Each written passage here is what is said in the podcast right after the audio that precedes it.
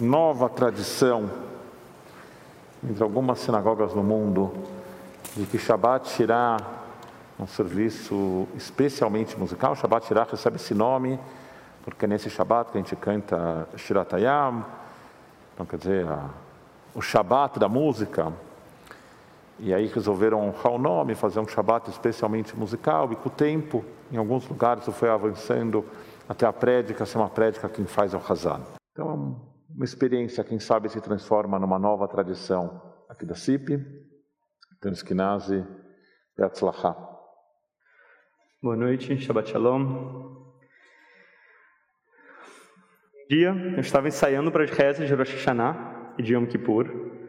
Um pianista e eu, passando o dia imerso em músicas, rezas e melodias. Paramos na hora do almoço e fomos num restaurante ali perto para comer. Cada um pediu sua comida, ele pediu sua bebida. Como eu ainda não tinha decidido o que queria, disse ao garçom que eu pediria a minha bebida depois. Chegaram os pratos, a sua latinha azul e o copo, com gelo e limão. Eu fiquei olhando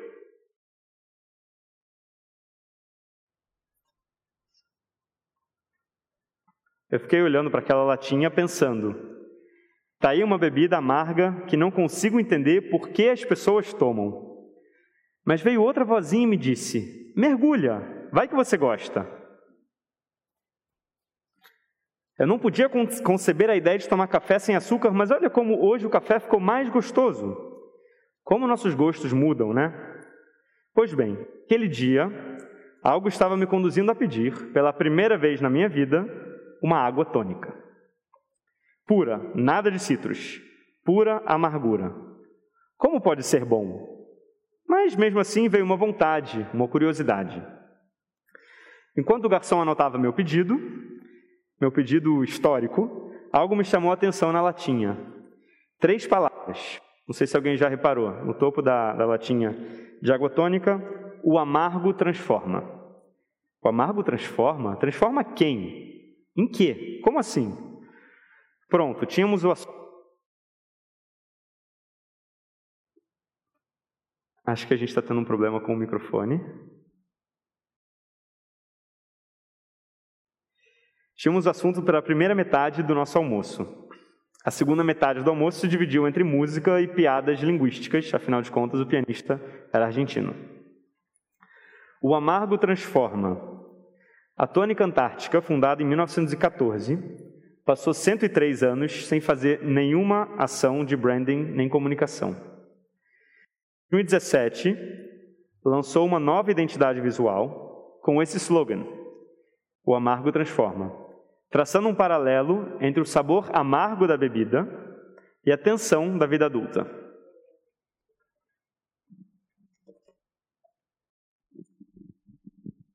Obrigado.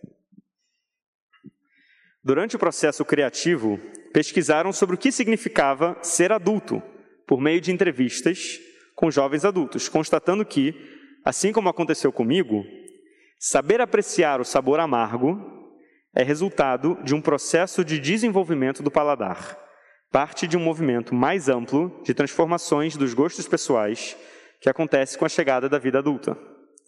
Na vida adulta, aprendemos a lidar com o amargo e até a gostar dele. Aprendemos com os gaúchos a cantar. Me dê um chimarrão de erva boa, que o doce desse amargo me faz bem. No Rio a gente coloca açúcar no mate, mas que os gaúchos não me ouçam. A tônica antártica decidiu então abraçar o seu novo propósito: revelar aos jovens que momentos difíceis da vida são um momento, uma fonte de crescimento e de aprendizado, alimentando a percepção da vida como um eterno processo de mudanças. Na campanha de lançamento da marca, pessoas protagonizam histórias de como momentos amargos em suas vidas tiveram um papel importante para a construção das suas personalidades. Durante o vídeo, o narrador fala: A Lady Murphy diz: se algo pode dar errado, e meu amigo, vai dar errado mesmo. Mas isso não é ruim, não, tá? Quando uma coisa dá errado, de algum jeito isso te transforma. A verdade é que são esses momentos amargos que mudam a nossa vida para melhor. É isso que o narrador diz na campanha publicitária. Ou, nas palavras do cantor, compositor e instrumentista Tiago York, e se tropeçar, do chão não vai passar. Quem sete vezes cai, levanta oito. E quando chorar, tristeza pra lavar, num ombro cai metade do sufoco. O novo virá reharmonizar a terra, o ar, a água e o fogo. Pode esperar o tempo nos girar e nada como um dia após o outro. Um dia após o outro. Um dia, o povo hebreu andava debaixo do sol do Egito, castigado pela areia, o cimento, o tijolo, a pedreira e o chicote, afogado pelas lágrimas e amargura da escravidão. No dia seguinte, a liberdade, andando ainda debaixo do sol, carregando todos os seus pertences, sobre uma estrada infinita de areia, e o fim dela ninguém sabe bem ao certo onde vai dar, mas elevados pela música e a dança da liberdade. O que aconteceu naquela noite? Naquele novo dia, andando no fundo seco do mar, entre as águas? É sobre exatamente esse momento transformador, a travessia do Mar Vermelho, que lemos na Torá esta semana na Paraxá de Bechalar. É claro que não podemos imaginar que da noite para o dia, todas as cicatrizes de vidas inteiras de violências, dificuldades e amarguras desapareceriam naquelas águas. Afinal de contas, e são tantas marcas que já fazem parte do que eu sou agora, mas ainda sei me virar. Não, as marcas continuariam por muito tempo. Até fazem parte do que nós somos hoje. O mar é apenas o início da travessia. É quando abrimos os olhos para essa possibilidade de mudar, de sair do loop negativo. O mar é uma luz no túnel dos desesperados, é uma lanterna para os afogados uma faísca de esperança, quando pela primeira vez acreditamos de verdade que existe uma saída para a amargura, que ela era um momento passageiro e não um estado permanente, de algo de que algo diferente e melhor era possível. O que devemos sentir nesses momentos, quando iniciamos um caminho novo em nossas vidas? Quando passamos por uma grande mudança forçada sobre nós, ou de nossa própria escolha. Medo, alegria, confiança, vulnerabilidade. O mar vermelho tinha um sabor doce ou amargo? Esses sentimentos opostos são indissociáveis. E quem sabe o positivo pode vir mesmo como consequência do processo iniciado pela escuridão e pela dor. O mar escuro trará o medo, lado a lado, com os corais mais coloridos. Valeu a pena, eh, eh. valeu a pena? Nem todos os israelitas concordavam com o Rapa. Após uma intensa euforia marcada por canto e dança, a amargura voltou em forma de água. Três dias de caminhada no deserto, os cantis de água já chegando ao fim, e não tinham encontrado nenhum poço. Finalmente, no terceiro dia, algo muito inesperado aconteceu. Encontraram água tônica no deserto. Velo yachlu listot maim mimara kimarim hem Está escrito na Torá: não podiam beber a água daquele lugar, pois ela era amarga. Escondido por trás desse versículo, desse passuca, encontramos algo ainda mais curioso. A palavra amargo, em hebraico, aqui escrita na sua forma plural, marim, quatro letras, pode ser vista como uma junção de duas palavras em hebraico: mar, que significa amargo, e yam, oceano, o amargo oceano, o amargo mar. O mais intrigante é que apenas três psukim antes e três psukim depois, encontramos o mesmo conjunto de quatro letras, mem, resh, yud, mem, o amargo mar, em três palavras completamente distintas. A primeira ocorrência é imediatamente ao terminarem a travessia do mar. Vatikar Miriam Haneviah, Achot Aharon et Hatof Beyada. A profetisa Miriam, irmã de Aharon, pegou um tambor em sua mão, Vatetzena kol hanashim achareha betupim uvimcholot. E todas as mulheres saíram atrás dela com tambores e danças. Uma expressão artística espontânea, parte do processo de transformação. Miriam, as mesmas quatro letras, mar e yam, nos lembrando que o sabor do mar ainda era amargo. Mas Miriam e as mulheres do nosso povo não deixaram que isso as deixasse amarguradas. Elas escolheram olhar para frente e não mergulhar de volta no mar. Uma linda música da dupla israelense Static e Ben El Tavori, chamada Hakol Etová, Tudo é para o Bem, diz assim: Quando nuvens cobrem o céu e toda a luz do sol se apaga, ela sai sem fechar a porta de casa e espera a chuva que caia para nós, sobre nós para o bem. Tudo é para o bem, tudo passará.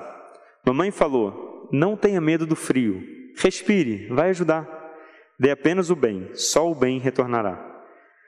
Nem sempre é fácil, nem sempre é bom, mas sempre me leva a pensar. Um dia passa e um problema passa, porque toda tristeza também tem um fim.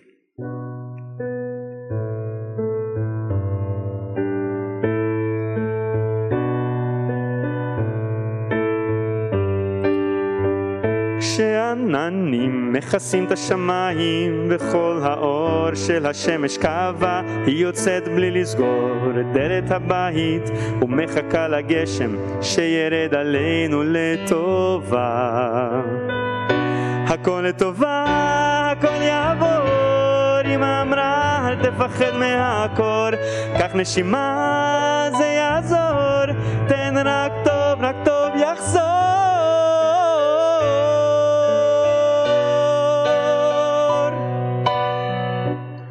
תמיד קל, לא תמיד טוב, אבל זה תמיד גורם לי לחשוב. יום עובר וצרה חולפת, כי לכל עצב יש גם סוף. Já encontramos, portanto, duas palavras que nos dizem que o mar ainda era amargo: Miriam e a água amarga, Marim. Ainda falta uma, eu falei que eram três palavras. Vamos voltar à cena da água amarga. O povo reclama para Moshe, que pede ajuda para Deus. Deus mostra um galho, Moshe joga o galho na água e a água fica doce. Do amargo surge o doce. Mas toda essa história parece quase desnecessária, pois assim que ela termina, no versículo seguinte, os filhos de Israel chegam a um oásis gigante, com doze nascentes, Stemestre Einot e setenta tamareiras. Veshivim Temarim. Agora sim, muita água, água doce, e o povo consegue sentar acampamento pela primeira vez. Vayachanu Sham al-Hamaim. Literalmente, acamparam ali sobre as águas. Repor suas energias, começaram a processar tudo que estava acontecendo. Tamareiras, Temarim. Aí está a terceira dica, o último tesouro. Taf, Memresh, Yudmem. Taf, a última letra do alfabeto seguida do Mariam, as mesmas quatro letras, o amargo mar. Não podia ser em palavra melhor. A tâmara é a fonte do mel, que representa na Torá o ideal da liberdade e da doçura, o fim de um longo caminho de transformação e de amadurecimento. Eretz Zavat Halav a terra onde flui o leite e o mel, o grande destino durante toda a travessia do deserto. Temos o poder de transformar a amargura do mar na doçura da tâmara. A água tônica pode ser uma delícia, depende de nossas ações e de como, de como nós a enxergamos. Antes do mar se abrir, veio a coragem de um homem, Nachshon ben Aminadav, que andou mar adentro, acreditando na transformação que viria antes mesmo dela acontecer. Miriam, mesmo com o mar amargo no nome, decidiu sempre buscar a doçura da água. Segundo a nossa tradição, ela tinha um poço que acompanhou o povo no deserto e lhe garantiu água, não amarga, enquanto ela viveu. Enquanto ela estava por perto, havia água doce. Ela nutriu os nossos ancestrais com música e com água. E assim nós também podemos escolher esse caminho, como na campanha da água tônica. As dificuldades na nossa vida podem nos trazer um amadurecimento que nos ajuda e nos fortalece. A amargura de experiências passadas pode nos levar a chegarmos à doçura. Nesse Shabat de música, Shabat Shirah, que possamos saber apreciar o amargo, não apenas como uma parte necessária e inseparável da vida, mas como uma inspiração para o nosso próprio fortalecimento, como uma fonte de doçura. Vamos lembrar que o amargo e o doce fazem parte de cada um de nós. Que por tanto amor, por tanta emoção, a vida nos fez assim, doces e atrozes, mansos e ferozes, e que cabe a nós abrir o peito à força numa procura, uma procura constante pela versão de nós mesmos que queremos ser, amargurados ou fortalecidos. O amargo transforma. Ou melhor, nós temos o poder de transformar um amargo em algo melhor. Que saibamos usar o fracasso como trampolim para o estudo, a frustração como motivação para a busca a briga como um convite para a ternura e o amor. Nas palavras da banda paulista, cinco a seco, Ande onde a onda te levar, se naufragou, faça desse drama sua hora, faça de sua hora de recomeçar. Para conviver com a dor, para a dor também saber passar. Se já passou, dê sorriso à cara e vá embora. Obrigado, Deus, por nos mostrar que precisamos da abelha para fazer o mel. Meu bom Deus, proteja o mel e a picada, o doce e o amargo. Proteja nossos filhos, a luz, a água e o fogo proteja o silêncio e o choro, proteja a música.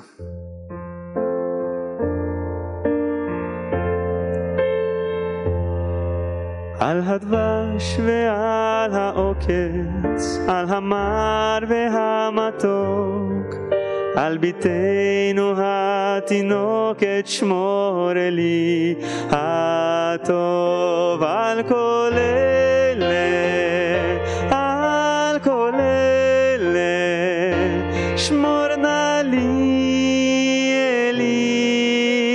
הטוב על הדבש ועל העוקץ על המר והמתוק על נטע